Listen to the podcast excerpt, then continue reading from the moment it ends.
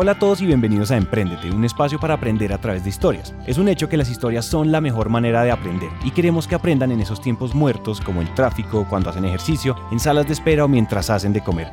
Esos tiempos ya no son perdidos, son para que aprendamos juntos. Hola a todos, mi nombre es Santiago. Y yo soy Juan Pablo y este es uno de los episodios que tenemos que agradecerle a Bancolombia, uno de los bancos más grandes de Colombia, pero sobre todo el primer banco que le está apostando con todo el emprendimiento. Como les veníamos diciendo, el mundo B2B o dicho de otra manera, el mundo en el que le vendemos a otras empresas suena atractivo a primera vista, pero esconde realidades que si las conocen probablemente no se meterían en esto.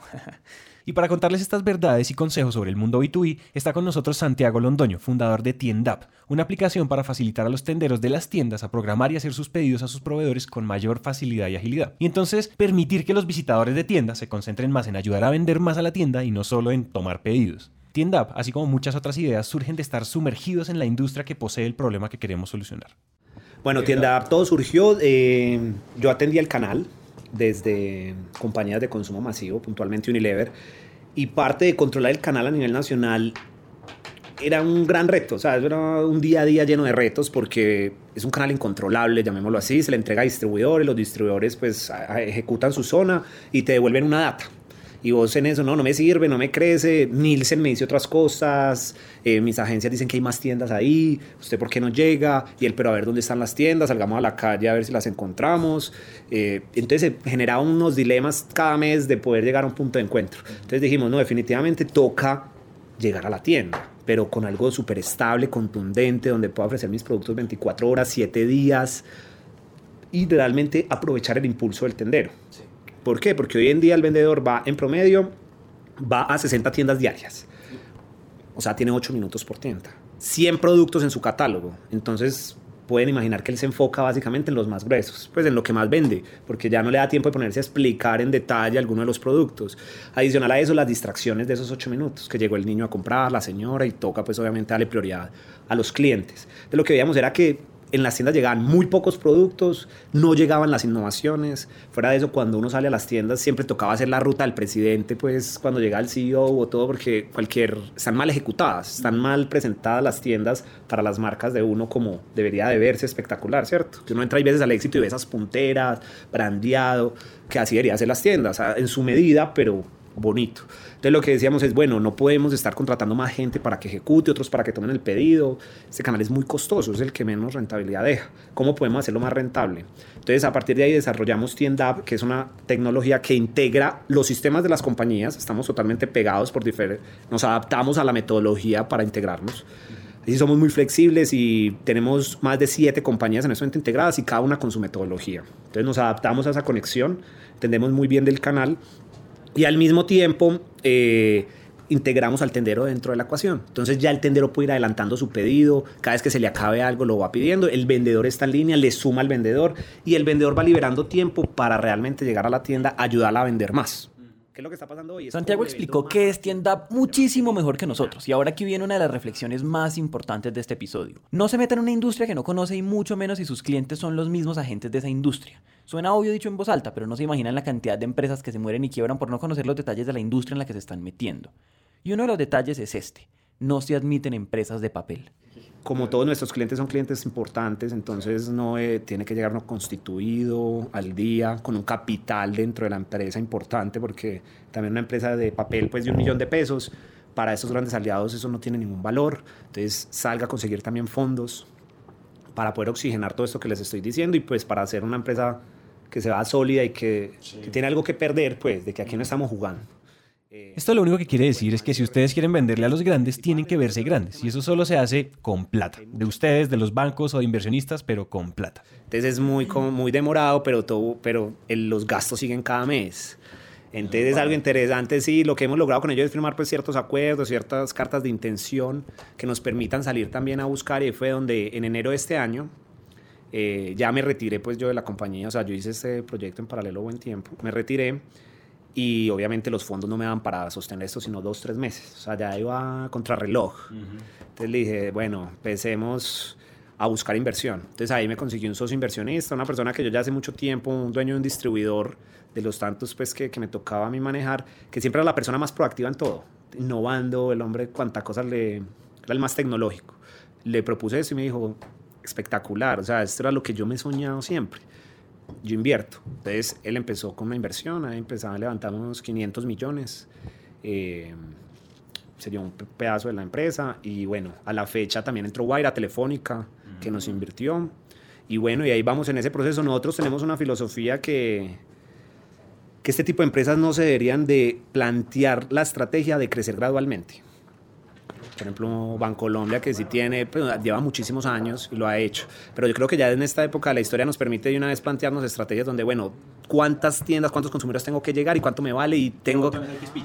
Y lleguemos allá, o sea, lleguemos allá como sea y lo que nos cueste, porque cuando estemos en esa cantidad de gente es donde esto realmente va a tener un valor importante.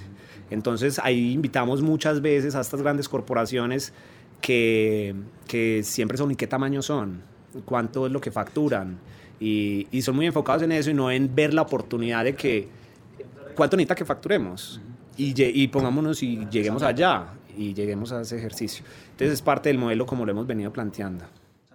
Y bueno, ya nos vemos grandes y la razón de tener capital para operar no es solo para vernos grandes y ganar clientes, es para poder apalancar la operación.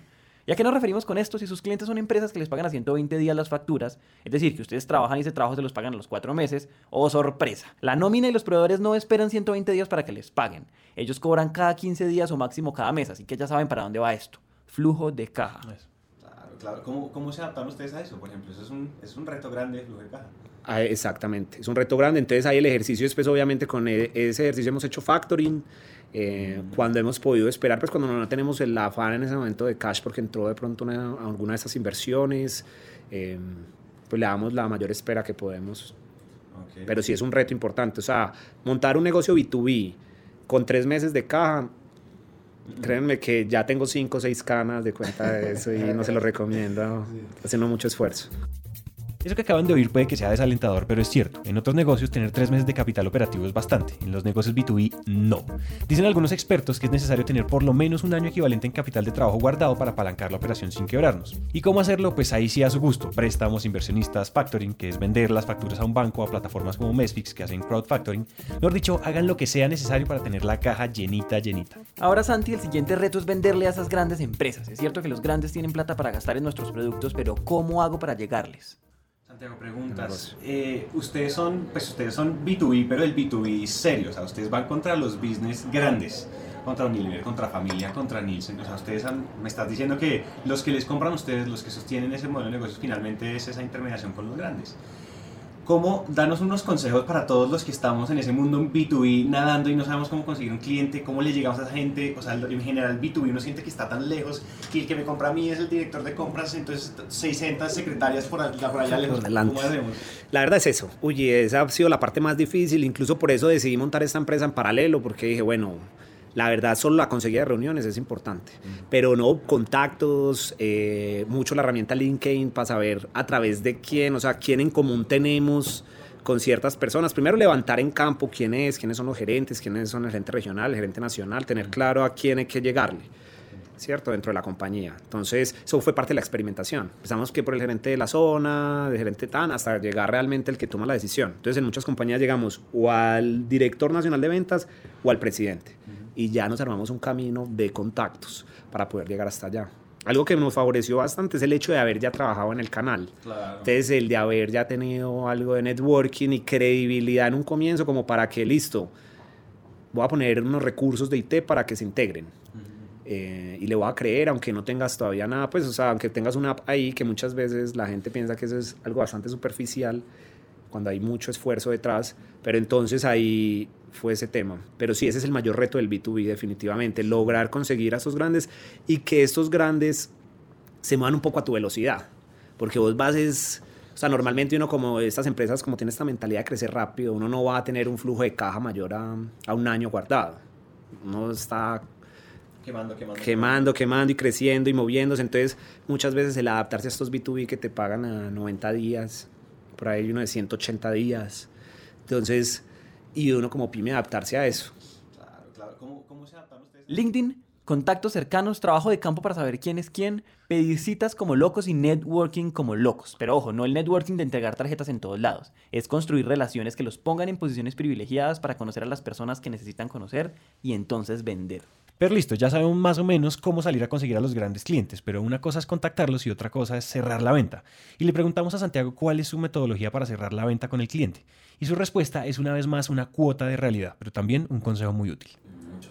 Oye, dos consejillos. En, si uno ya se logra sentar con el cliente B2B, o sea, como de ventas, o sea, ¿cómo, cómo hace uno para cerrar a ese man?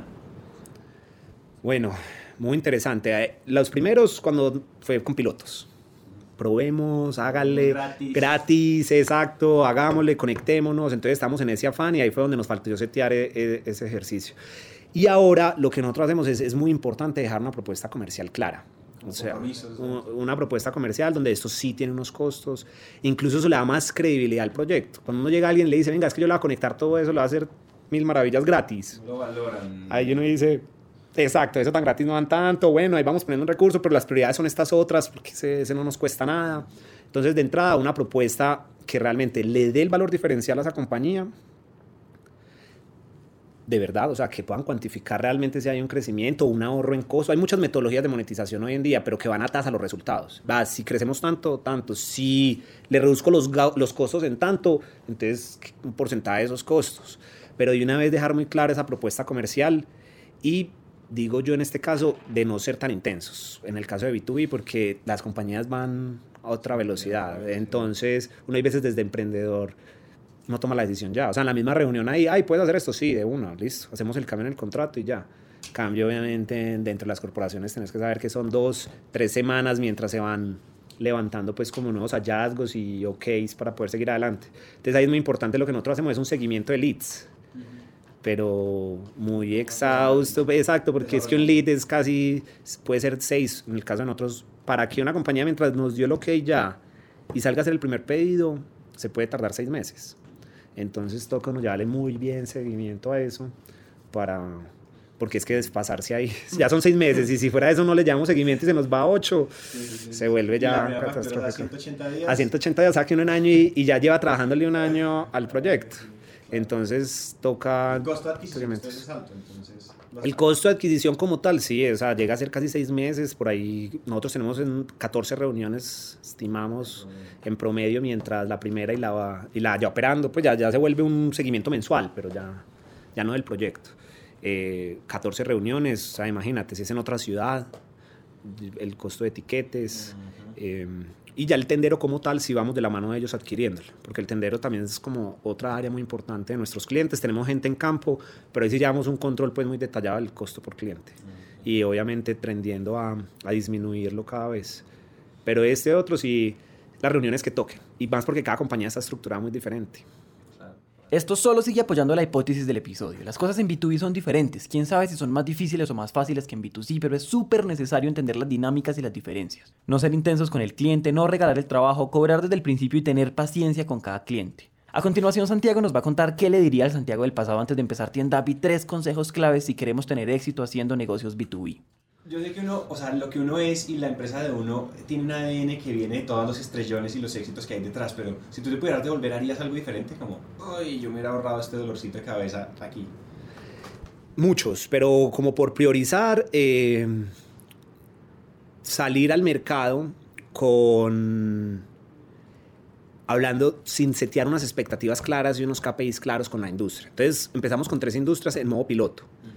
Entonces modo piloto es probemos, pero entonces ahí nos faltó es probar qué. Entonces, y, a partir, y a- hasta qué mes hacemos el corte y ahí empezamos a cobrar. Y ahí ya quedó demostrado. ¿Cuándo queda demostrado qué? Entonces, al final, lo que nos hemos dado cuenta es mes tras mes que las ventas de ellos crecen, etcétera, pero ellos son como, muchos de ellos son como, no, sigamos viendo, es que... Sí, sí, a, Este- les conviene experimentar. y- Eso, venga, sigamos, experimentemos en otro territorio a ver si pasa lo mismo.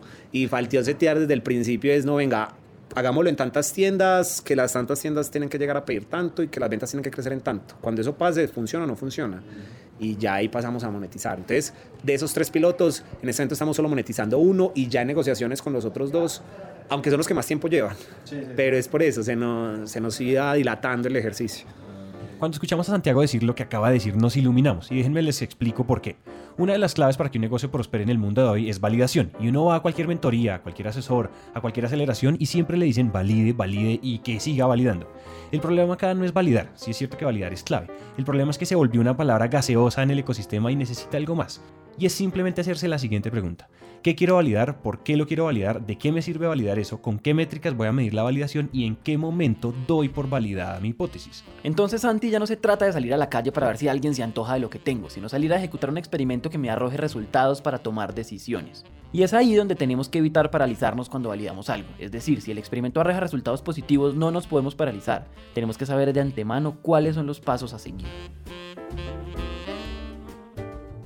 Y ahora sí los tres consejos de Santiago. Número uno. Lo primero es, yo digo, es la innovación.